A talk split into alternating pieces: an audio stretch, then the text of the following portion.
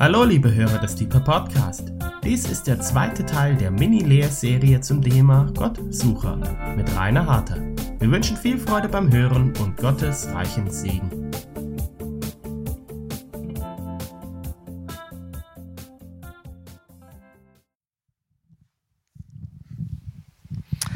Herzlich willkommen. Ich will ausdrücklich auch diejenigen begrüßen, die online dann mithören, die sich auf ihrem Sofa schön bequem gemacht haben und den Kopfhörer aufhaben und aus der Seminarkirche den schönen Hall mitbekommen und die Atmosphäre, aber es etwas gemütlicher haben als wir.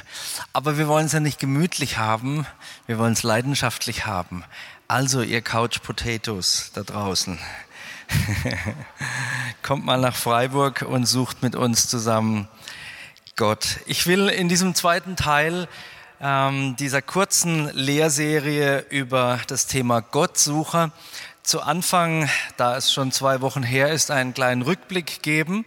Wir haben letztes Mal angeschaut, die Tatsache, dass wir eigentlich alle unser Leben lang auf der Suche sind nach den unterschiedlichsten Dingen. Wir sind immer auf der Suche nach etwas, nach jemand, nach Inhalten, nach Äußerlichkeiten, nach materiellem, nach spirituellem. Ständig suchen wir. Jeden Tag. Du und ich, wir haben heute schon etwas gesucht, ich noch nicht mein Telefon, aber ich weiß, suchen ist auch eine anstrengende Sache. Telefon suche ich öfters, Schlüssel weniger, aber Telefon ähm, passiert mir zu Hause, dass ich dann äh, nach dem Telefon suchen muss und es ist nicht angenehm. Es kommt mir vor wie Zeitverschwendung, aber am Ende lohnt es sich, gefunden zu haben. Wir suchen unser Leben lang. Dann hatte ich die Frage gestellt letztes Mal, wofür setzen wir unsere Zeit und unsere Kraft ein? Für welche Suche? Und ich habe versucht herauszuarbeiten, ähm, dass wenn wir diese viele Zeit des Suchens nach Dingen, nach Anerkennung und was auch immer, diese Zeit oder auch nur einen Bruchteil davon verwenden würden, um Gott zu suchen, dass wir vielleicht in unserer Gottesbeziehung weiter glücklicher und vielleicht sogar heiliger wären.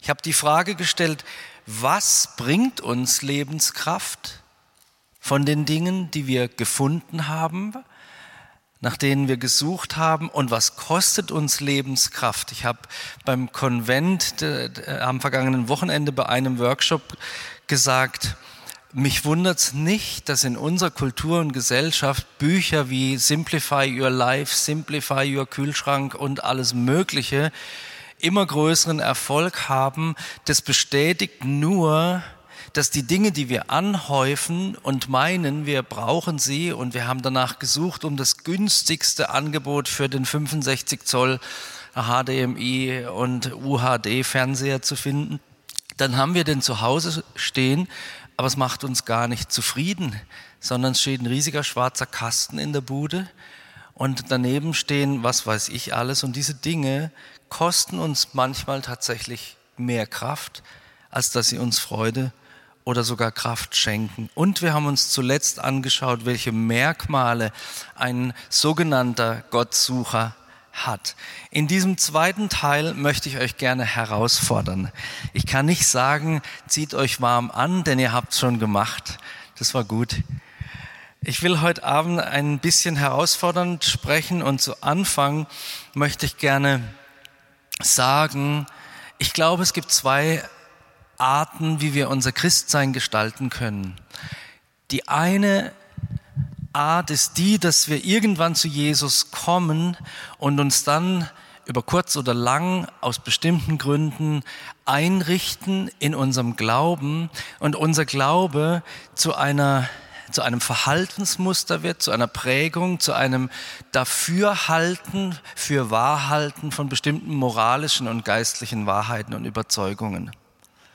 Das Problem ist, wenn unser Glaube zu einem Dafürhalten wird, dass er dann schnell statisch wird. Wir bleiben stehen. Es ist zwar eine recht gute Umgebung, in der wir stehen, aber es geht nicht mehr vorwärts. Und für mich sind persönlich die Menschen attraktiv, die unterwegs sind, die auf der Suche sind. Ich würde mir niemals einen Mops kaufen als Hund, sondern eher einen Terrier, weil Terrier, die gehen in die Dachshöhlen rein und in die, in die Fuchshöhlen und so weiter und die sind auf der Suche nach diesem Tier. Ottos Mops liegt nur auf dem Sofa, habe ich gehört von Ottos Mops, falls ihr den, äh, die, diesen, diese Klamauk-Geschichte kennt über Ottos Mops. Mich interessieren die Leute, die unterwegs sind. Wenn wir uns anschauen, welchen Leuten wir zuhören, welchen Leuten wir vielleicht folgen, welche Bücher wir lesen, welche Sendungen wir im Fernsehen schauen, dann sind es oft oder sogar in der Regel Menschen, die auf dem Weg sind, die etwas Herausforderndes tun oder verfolgen oder suchen. Und wir sind interessiert daran, wo wird sie ihre Suche hinführen.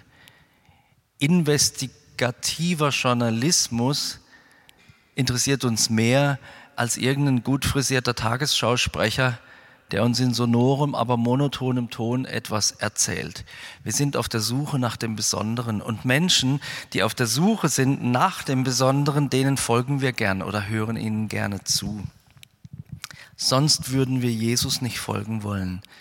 Wäre Jesus kein leidenschaftlicher Suchender gewesen, der nämlich uns gesucht hat, würden wir ihm wahrscheinlich nicht folgen. Und heute Abend möchte ich euch gerne herausfordern, entweder statische Bereiche zu verlassen oder eure Geschwindigkeit der Gottessuche zu erhöhen, um Schönheit zu entdecken. John Piper, ein amerikanischer Theologe, den wahrscheinlich viele von euch kennen, hat einmal frei übersetzt Folgendes gesagt. Wir müssen Christus mit aller Kraft suchen. Denn es nicht zu tun bedeutet, ihn nicht kennenlernen zu wollen. Das finde ich krass, frech. Wir müssen Christus mit aller Kraft suchen, denn es nicht zu tun bedeutet im Umkehrschluss, ihn gar nicht kennenlernen zu wollen. Und ihn nicht erkennen zu wollen, ist eine Beleidigung und ein Zeichen geistlicher Erstarrung oder geistlichen Todes in uns. Also er spricht hier auch von dieser ähm, statischen Glaubenshaltung, sich eingerichtet zu haben, distanziert zu bleiben, festgelegt zu bleiben und sagt eben, ihn nicht erkennen zu wollen, ist eine Beleidigung und ein Zeichen geistlicher Erstarrung oder geistlichen Todes in uns. Aber wenn man Christus mit aller Kraft sucht, folgt als Belohnung und das finde ich sehr schön ausgedrückt, Freude für uns und Ehre für ihn. Freude für uns und Ehre für ihn. Ich habe mir Folgendes aufgeschrieben als Definition für einen Gottsucher. Vielleicht könnt ihr euch das abschreiben oder merken. Der Gottsucher ist ein Mensch, der alles daran setzt, mehr von Gott zu entdecken. Der Gottsucher ist ein Mensch, der alles daran setzt, alles daran setzt, mehr von Gott zu entdecken. Und zweitens, der Gottsucher findet aber nicht nur für sich allein. Jemand, der Gott sucht und dran bleibt, so wie die Prophetin Hannah, über 60 Jahre, bis sie dann Christus sieht, kann nicht anders als von Christus erzählen. Wer Gott gefunden hat, und ich meine wirklich gefunden hat, wer nicht von Jesus gehört hat, sondern wie Hiob es ausgedrückt hat am Ende, ich hatte vom Hörensagen von dir vernommen, aber jetzt hat mein Auge dich gesehen. Aus dem kommt aus jedem seiner Knopflöcher der Hinweis auf Christus, so wie Johannes der Täufer immer auf Christus gezeigt hat. Er kannte ihn. Er hat auf ihn gezeigt. Wenn wir Gottessucher sind, sind wir zugleich und automatisch und ohne Anstrengung die besten Evangelisten. Wir haben etwas gefunden, was Wert hat und wir wollen es gern zeigen. Schöne Dinge zeigen wir gern her. Wir haben Freude daran, wenn andere mit uns staunen und uns freuen über das Schöne, das wir gefunden haben. Wenn Gott nicht gefunden wird von uns, immer und immer und immer wieder, wenn unser Bild über ihn und von ihm verblasst, verblasst auch unser Zeugnis. Wir müssen ihn immer wieder haben, immer wieder suchen und immer wieder finden. Strahlende Augen kommen weniger von einer Erinnerung, die Jahre zurückliegt, als von einer Erinnerung heute Morgen im Gebetsraum oder von deiner stillen Zeit heute Morgen vor der Arbeit. Wenn Jesus sich hat finden lassen von dir, und du berührt wurdest von ihm. Eine meiner größten Vorbilder in Bezug auf die Gottessuche ist eine Frau, von der ich hier schon öfters gesprochen habe, nämlich die Sulamit aus dem Buch des Hohelieds. Und ich, ich staune über sie aus zwei Gründen. A, weil sie so normal ist, einerseits, ja, also auch sie ist mal müde, hat die Zähne schon geputzt, hat sich schon eingecremt, liegt schon im Bett, hat keinen Bock mehr aufzustehen und irgendwie jetzt im übertragenen Sinn jetzt nochmal zu beten oder so.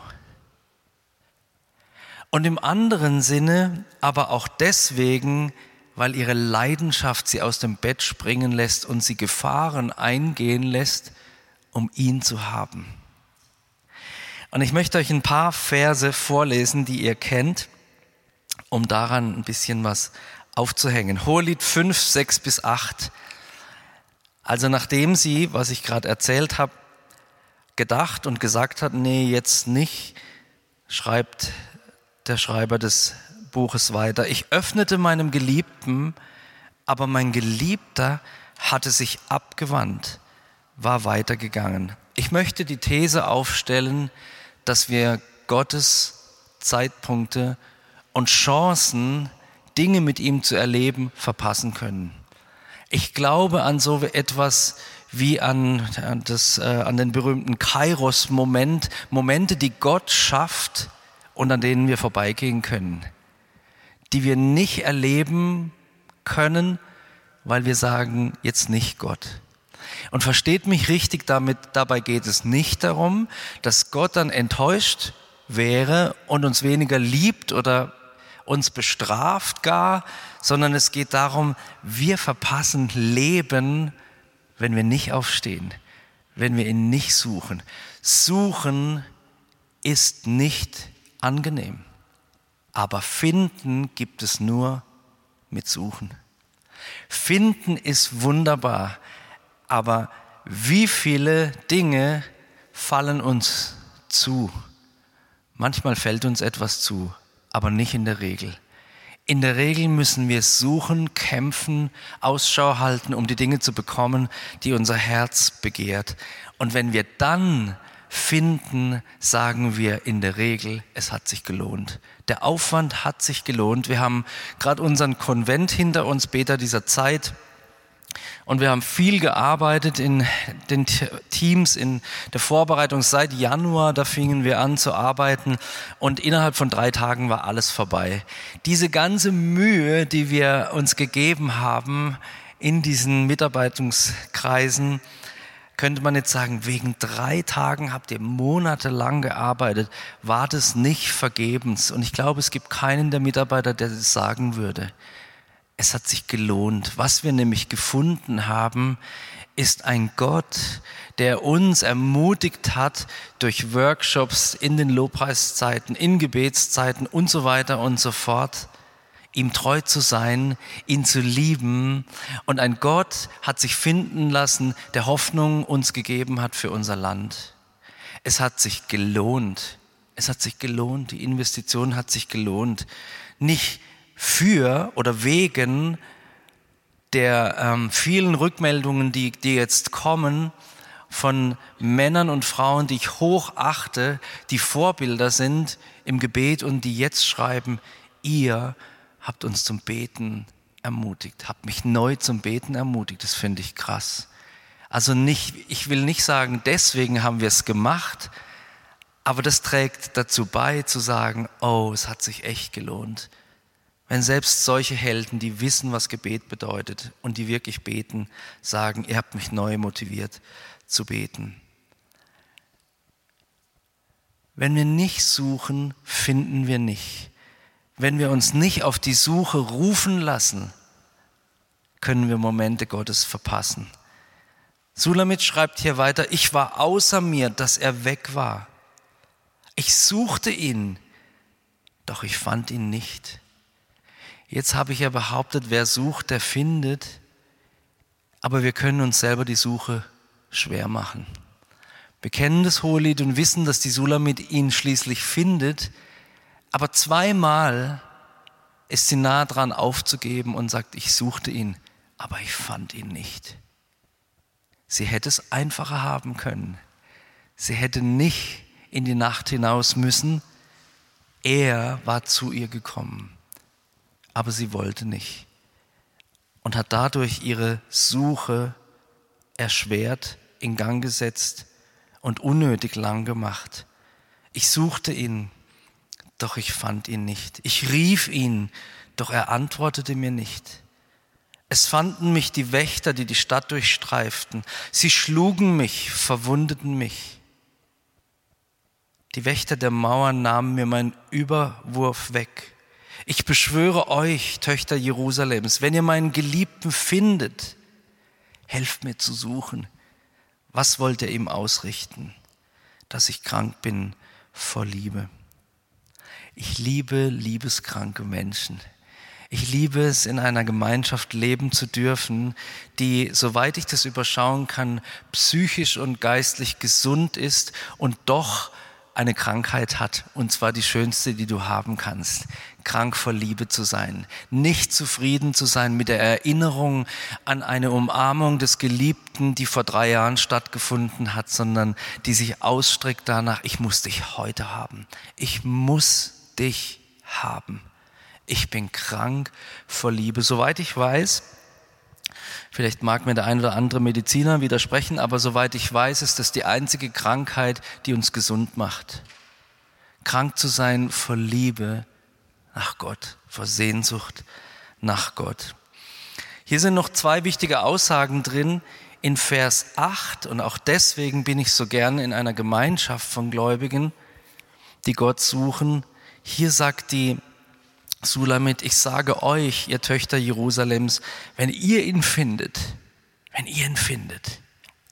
Ich liebe es, gemeinsam unterwegs zu sein und ich möchte dir das ans Herz legen. Verpflichte dich, zu einer Gemeinschaft von Suchenden zu gehören, die dich mitnehmen. Manchmal sind wir als Individuen, so wie Sulamit, als sie allein war, zu müde, zu faul, zu unmotiviert zu suchen.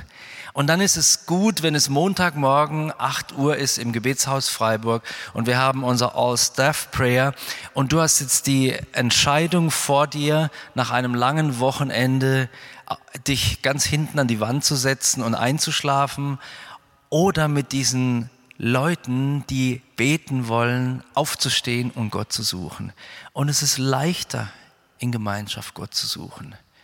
Es ist schwieriger, alleine zu suchen. Es ist wichtig, alleine zu suchen, aber es ist leichter, in einer Gemeinschaft zu suchen. Wenn ich mein Telefon suche, ist meine erste Frage während meiner Suche, Johanna, hast du mein Telefon gesehen? So, ich wende mich auch an jemand um Hilfe, der mir ein Stück meines Suchens leichter macht. Und dann sagt sie eben, ich muss ihn haben und drückt aus, was sie überhaupt suchen lässt. Diese große Liebe zu ihm. Freunde, unsere Suche nach Gott darf nicht religiösem Leistungsdruck begründet sein. Unsere Suche nach Gott kann ich dir nicht auftragen. Ich kann nur versuchen, Liebe in deinem Herz zu wecken um dich auf den Weg zu machen. Paulus hat es so gesagt, die Liebe Christi drängt uns. Die Liebe, er sagt dasselbe, wie Sulamit mit anderen Worten, ich bin von der Liebe gedrängt. Kein knechtender Herrscher drängt mich, kein religiöser Eifer drängt mich. Was mich drängt, ist die Liebe. Ich bin gedrängt, angetrieben von der Liebe. Hohelied 5, Vers 19 bis 16 möchte ich euch als nächstes vorlesen. Die logische Frage, die logische Frage, die, jetzt müssen wir, glaube ich, ein anderes Mikrofon. So. Die logische Frage, die die Menschen um uns herum stellen werden, wenn sie uns beobachten in unserer positiven Radikalität, wird die sein, Mann George, Mann Daniel, Mann Astrid, nee, Frau Astrid, was ist denn an dem so besonders, dass du dem so hinterherrennst? Was ist denn an dem so besonders? Und in der Frage liegt bereits ein Teil der Antwort. An dem muss etwas besonders sein, sonst würdest du das doch nicht machen. Also was ist so besonders an ihm? Was hat dein Geliebter einem anderen, ich sage jetzt mal x-beliebigen Geliebten voraus, du schönste unter den Frauen? Was hat dein Geliebter einem anderen Geliebten voraus, dass du uns so beschwörst? Und dann fängt sie an zu erzählen über ihren Geliebten. Und alle diese Prädikate, Eigenschaften, ähm, die sie aufzählt, könnte man auslegen, das würde aber den Rahmen sprengen. Außerdem weiß ich zu wenig darüber. Ich will deswegen den Originaltext unkommentiert vorlesen. Aber dann zusammenfassend einen Blick auf das werfen, was sie da sagt. Mein Geliebter ist weiß und rot, hervorragend unter Zehntausenden. Sein Haupt ist feines, gediegenes Gold, seine Locken sind Dattelrispen, schwarz wie der Rabe, seine Augen wie Tauben an Wasserbächen, in Milch gebadet seine Zähne festsitzend in der Fassung. Seine Wangen wie ein Balsambeet, das Würzkräuter sprossen lässt. Seine Lippen Lilien, triefend von flüssiger Myrrhe. Seine Arme sind goldene Rollen mit Türkis besetzt. Sein Leib ein Kunstwerk aus Elfenbein bedeckt mit Saphiren. Seine Schenkel sind Säulen aus Alabaster, gegründet auf Sockel von gediegenem Gold. Seine Gestalt ist wie der Libanon, auserlesen wie Zedern. Sein Gaumen ist Süßigkeit und alles an ihm ist begehrenswert. Das ist mein Geliebter. Und das, mein Freund, ihr Töchter Jerusalems. Oh Mann, das sagt mir meine Frau jeden Abend. Schön wär's. Was ich zusammenfassend sagen möchte, fällt euch etwas auf bei dieser detaillierten Beschreibung. Sulamit wusste, wen sie sucht. Sie wusste ganz genau, ihn zu beschreiben. Sie hat ihn aus der Nähe gesehen. Sie suchte nicht etwas Unbestimmtes, sondern sie suchte ihn, den ihre Seele liebt. Sie konnte ihn im Detail beschreiben und jede Beschreibung glänzt vor Liebe. Jedes Detail ist gekrönt von Schönheit der Liebe, die sie ihrem Geliebten entgegenbringt. Sie hat ihn gesehen. Er war ihr nicht unvertraut. Und das möchte ich aus zwei Gründen hervorheben. Erstens, es reicht offenbar nicht, ihn einmal gehabt zu haben. Wenn wir ihn wirklich gesehen haben, wollen wir ihn wieder haben. Und zweitens, offensichtlich ist dieser Gott so schön, dass er in der Lage ist, unser ganzes Denken, unser Sein, unsere Erinnerung zu durchdringen. Sie war so detailliert in ihren Beschreibungen, weil er so viel Eindruck hinterlassen hat. Wie viel Eindruck hinterlässt unser Gott bei uns? Ist dein Gott ein eindrücklicher Gott? Ist die Begegnung mit ihm eindrücklich? Das heißt, hinterlässt sie Spuren in deinem und in meinem Denken oder nicht? Das ist mein Geliebter. Das sind die Evangelisten, die attraktive Botschaft, frohe Botschaft verkündigen können, die ihn gesehen haben mit den Augen ihres Herzens, die von der Schönheit Jesu erzählen können, weil sie ihn gesucht haben. Das ist mein Geliebter und das mein Freund, ihr Töchter Jerusalems. Damit schließe ich mit Sulamit ab, die mir ein großes Vorbild ist, wie ich gesagt habe, und ich möchte es euch gerne ans Herz legen, das Hohelied wieder einmal zu lesen. Ich hoffe, ihr habt es alle schon mehrfach gelesen und habt es verstanden, es auch zu lesen aus dem Blickwinkel ähm, einer Allegorie oder eines Bildes auf Christus und die Gemeinde. Gerade heute habe ich etwas ähm, geschrieben über Gebet und habe dort geschrieben, dass das Hohelied für mich persönlich so ein Anreiz ist, für Intimität mit Jesus, ein Anreiz für Gebet, ein Locken des Geliebten. Wie könnte ich nicht beten wollen, wenn der Gott, der uns im Gebet begegnet, uns sagt, mit einem Blick aus deinen Augen hast du mir das Herz geraubt. Das ist Leidenschaft. Ein Gott, der sich suchen, der sich finden lässt und der dann solche Dinge zu uns spricht im Gebet. Zu diesem Gott möchte ich jetzt kommen, denn dieser Gott ist selbst ein Suchender. Ups. Ja. Gott selber ist ein Suchender. Wir haben an dieser Stelle schon öfters gehört, dass wir geschaffen sind nach seinem Bild, dass Gott uns ganz, ganz viel vererbt hat, dass wir ihm ziemlich ähnlich sind, in bestimmten Dingen völlig anders als er, aber in vielen Dingen ziemlich ähnlich. Und so wie er ein Suchender ist, haben auch wir diesen Antrieb zu suchen in uns. Und ich möchte euch ein paar Bibelstellen vorlesen, die euch einen Gott präsentieren, der sucht. Apostelgeschichte 17, Vers 24 bis 28, dort heißt es, und er hat aus einem jede, hat er hat aus einem jedem Nation der Menschen gemacht, dass sie auf dem ganzen Erdboden wohnen, wobei er festgesetzte Zeiten und die Grenzen ihrer Wohnung bestimmt hat. Und der Grund der Erschaffung dieser Wesen heißt, dass sie Gott suchen, ob sie ihn vielleicht tastend fühlen und finden möchten, obwohl er ja nicht fern ist von jedem von uns. Gott hat uns geschaffen als Suchender, damit wir ihn suchen und er und wir zu findenden werden. Nächste Aussage. Psalm 53, Vers 3. Gott hat vom Himmel herabgeschaut auf die Menschenkinder, um zu sehen, ob ein Verständiger da ist. Einer, der Gott sucht. Gott sucht Gott Sucher. Gott sucht Menschen, die nach ihm suchen.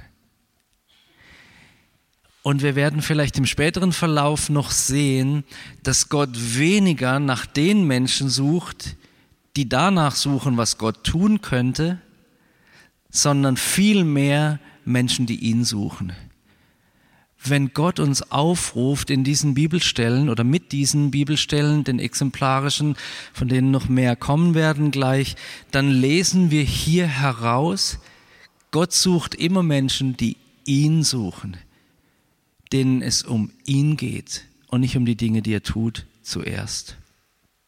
So wie unsere Anbetung und alles, was wir für Gott tun könnten, immer nur Reaktion auf Gottes Aktion ist. So sind die Dinge, die Gott für uns tut, denkt drüber nach, ob das stimmt, was ich sage. Die Dinge, die Gott für uns tut, Reaktion auf die Aktion, dass wir Menschen ihn suchen und nicht zuerst die Dinge, die er tun könnte. Nächste Aussage, Römer 3, Vers 11, fast ein Schmerzensausruf Gottes. Da ist keiner, der verständig ist. Da ist keiner, der Gott sucht. Wie traurig, dass Gott durch den Heiligen Geist so etwas sagen muss. Ich bin froh, dass wir in einer Stadt leben, wo es viele Menschen gibt, die Gott suchen. Und ich glaube, dass der Zustand unserer Stadt, den ich als positiv in diesem Jahr besonders erlebe im Vergleich zu vielen Jahrzehnten davor, die wir aus der Geschichte oder auch aus persönlicher Erfahrung kennen, ich glaube, dass dieser Status von Freiburg daher rührt, dass es Menschen gibt, die Gott suchen. Gott liebt es zu antworten und sich finden zu lassen. Ich will unseren christlichen Glauben gegen Ende, wir haben noch ein paar Minuten, mal definieren. Ich habe mir überlegt, dass der christliche Glaube eigentlich ein Gesuchtwerden ist, dem ein beständiges Suchen folgt. Unser Glaube ist ein Gesuchtwerden. Du und ich sind gefunden worden von diesem Gott, weil er sich aufgemacht hat. Ich habe heute in der Vorbereitung, als ich nochmal über das Material gegangen bin für heute Abend, festgestellt, es gab eine Zeit in meinem Leben, da war ich so um die 20, da habe ich mich regelrecht vor Gott versteckt. Irgendwie, ganz diffus, habe ich eher angenommen, es gibt ihn und habe ihn trotzdem radikal verleugnet und mich abgewendet. Ich wollte mich nicht finden lassen. Aber da war ein Gott, der nicht aufgehört hat zu suchen und ich vermute, in deinem Leben war das ähnlich. Gott hat gesucht. Der christliche Glaube ist ein Gesuchtwerden, dem ein beständiges Suchen folgt, ein Suchen unsererseits. Weil er uns gesucht hat, machen wir uns auf die Suche nach ihm. Weil er uns zuerst geliebt hat, fangen wir an, ihn zu lieben. Zweitens, eine zweite Definition, ah, genau die Grafik habe ich jetzt fast vergessen. Unser Suchen, wenn wir denn suchen, führt zu einem Finden, weil Gott sagt, ich werde mich finden lassen. Und dieses Finden führt zur Faszination unser Glaube ist lebendig. Wenn wir dieses Suchen lassen, dann führt Nichtsuchen zu Stillstand und Stillstand führt zu Langeweile. Ich habe kein Interesse, meine Zeit, mein Geld, meine Kraft zu verschwenden an einen langweiligen Gott oder einen langweiligen Glauben. Gott sei Dank ist Gott nicht langweilig und der Glaube ist nicht langweilig. Aber es liegt ein Stück an uns, ob unser Glaube langweilig und schal wird oder ob unser Glaube faszinierend bleibt. Wir wählen, ob wir suchen oder stehen bleiben. Jetzt kommt die zweite Definition. Der christliche Glaube ist ein Entdecktwerden, dem ein beständiges Entdecken folgt.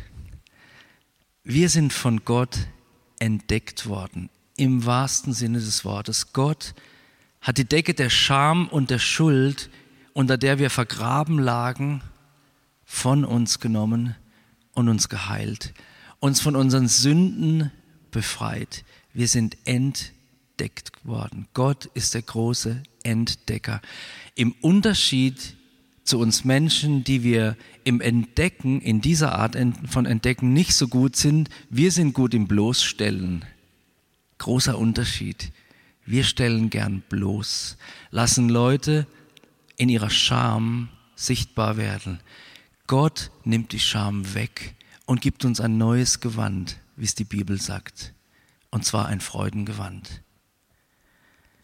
Und diesem Entdecktwerden von Gott folgt ein beständiges Entdecken. Wer Gott sucht, wird ständig, immer wieder neue Seiten an ihm entdecken. Entdecken, dass seine Liebe noch größer ist, als wir es gestern gedacht haben. Dass seine Leidenschaft weit über das hinausgeht, was wir heute Morgen noch gedacht haben. Wenn wir dem Entdecker folgen, ihm nachjagen, werden wir entdecken, wie er wirklich ist. Und hier gilt die gleiche Grafik. Entdecken führt zu Freude und Freude führt zu Faszination. Wenn wir das Entdecken streichen, führt es wieder zu Stillstand und wieder zu Langeweile.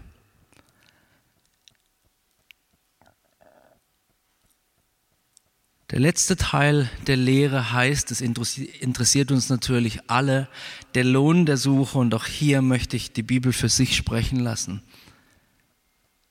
Und es sind so gewaltige sieben Versprechen Gottes, dass man eigentlich über jede eine einzelne Predigt halten könnte. Hier Psalm 39, Vers 32. Die ihr Gott sucht, euer Herz soll leben. Mann ich will Leben haben. Leben gibt es zu finden für die, und zwar von Gott verheißen, die ihn suchen. Zweitens, böse Menschen, steht in Sprüche 28, Vers 5, verstehen nicht, was recht ist. Heute wird man sagen, die Bösen blicken nichts, weiter geht's. Die aber den Herrn suchen, verstehen alles. Was für eine Verheißung.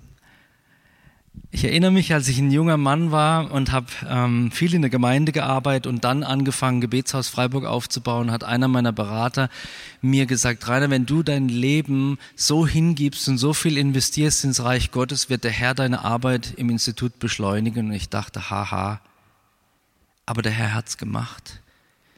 Dinge sind schneller klar geworden, haben schneller funktioniert. Dieses Wort ist wahr geworden. Ich würde lügen, wenn ich sagen würde, ich verstehe alles. Manchmal denke ich, ich verstehe gar nichts. Aber manche Zusammenhänge werden uns viel schneller klar, wenn wir Gott suchen, als wenn wir die Weisheit der Welt in Anspruch nehmen wollen. Nummer drei. 1. Chronik 16, Vers 10. Es freue sich das Herz derer, die den Herrn suchen. Ich habe einen Freund, der sagt sowas wie, jede Investition im Reich Gottes, dein, Rainer, dein Gebetshaus Invest oder dein lieber Pastor, Pastoren, in, deine Pastoreninvestition, die Freude muss den größten Anteil haben. Nicht das Leiden, nicht das ähm, Kämpfen, die Freude. Und Gott spricht viel von Freude in seinem Wort. Und hier steht auch so etwas. Wenn wir Gott suchen, finden wir Freude. Wir rennen zu dem, der Freude schenkt. Viertens. 1. Chronik 28, Vers 9. Wenn du ihn suchst, heißt es hier, wird er sich von dir finden lassen. Gott selber will sich finden lassen. Wann hast du zuletzt Gott gefunden? Wann in deinem Gebet war es zuletzt so, dass du nichts mehr sagen konntest, weil er da war? Wenn wir ihn suchen, wird er sich finden lassen. Nummer 5, 2. Chronik 12, Vers 14 da wird berichtet über, ich glaube, es ist einer der Könige, der eben tat, wie es hier steht, was böse war, denn er richtete sein Herz nicht darauf, den Herrn zu suchen. Also ein negativer Beweis dafür, was die tun, die Gott suchen. Wir werden das Richtige tun. Wenn wir Gott suchen, ihm nachjagen, werden wir richtige Entscheidungen treffen. Wir werden Richtiges tun wollen. Nicht, weil wir müssen, sondern weil wir wollen, weil wir das Richtige, denkt an den Vers aus den Sprüchen, erkannt haben und tun wollen. Vers 6. Nee, nicht Vers, Vers 6, Punkt 6. Zweiter Chronik 12, Vers 14. Ein positives Beispiel. In den Tagen, da er den Herrn suchte, gab ihm Gott gelingen. Der Umkehrschluss, in den Tagen, in denen er Gott nicht suchte, konnte Gott ihm kein Gelingen geben. Aber in den Tagen, in denen er zuerst, und damit meine ich nicht früh morgens, sondern Priorität, als Priorität Nummer eins seinen Gott suchte, hat Gott ihn so gesegnet, dass er gelingen hatte. Es wurde ihm geschenkt, gelingen wurde ihm geschenkt. Ver, ähm, Punkt 7. Der letzte Punkt, Psalm 9, Vers 11. Du hast nicht verlassen, die dich suchen. Vielleicht hast du Momente erlebt in deinem Leben, wo du dich furchtbar einsam gefühlt hast. Und letzten Endes, liebe Freunde, sind wir alle in einem bestimmten Maß alleine. Alle. Ganz egal, ob wir verheiratet sind, ob wir in einer WG wohnen oder so. Stell dir den Wecker auf heute Nacht um halb fünf oder um halb vier und du wirst feststellen, ich bin allein. Selbst wenn du verheiratet bist, deine Frau oder dein Mann schläft. Wir und unser Gott sind die einzigen, die für immer zusammen sein können. Und Gott wird uns nie verlassen. Hier steht Psalm 9, Vers 11, du hast nicht, du bist immer treu gewesen, verlassen, die dich suchen, Herr.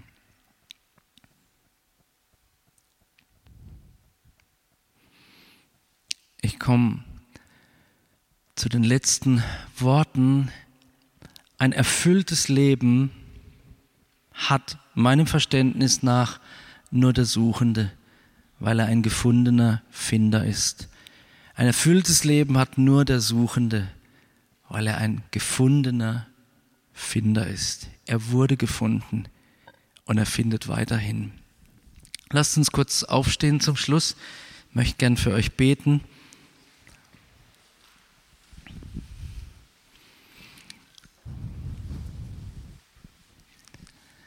Herr, wir wollen zu denen gehören, die dich suchen. Wir wollen Frauen und Männer sein, die sich nicht einrichten in einer christlichen Komfortzone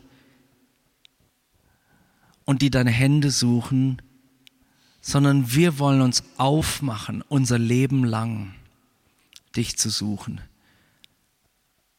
Und wir wollen uns aufmachen, dich zu suchen, nicht einmal deswegen, weil wir dann Gutes finden, sondern weil wir dich haben wollen.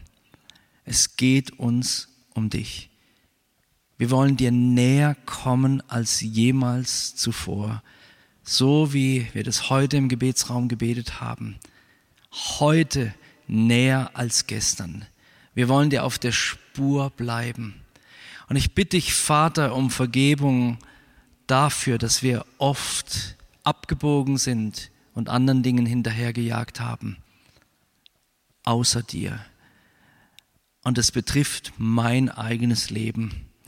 Und so bete ich aber, Vater, dass du in uns durch deinen Heiligen Geist ein Suchen wächst, sodass wir uns auf den Weg machen, ganz egal wie weit wir da schon sind, dich zu suchen.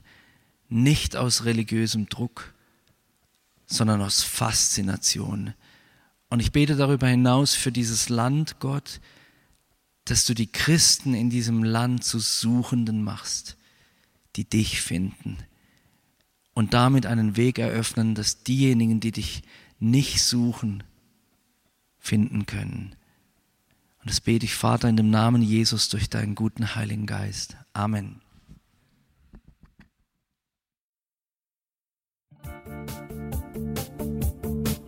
Liebe Hörer, wenn Sie noch weitere Abende aus unserer Deeper-Serie mit und nacherleben möchten, besuchen Sie uns einfach auf unserer Webseite www.gebetshaus-freiburg.de.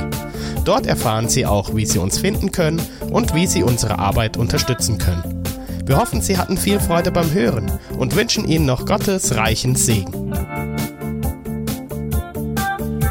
Ich reise, ich bin auf der Reise mit dir auf der Reise zu deinem Licht. Jesus, du bist mein Weg, mein einziges Ziel.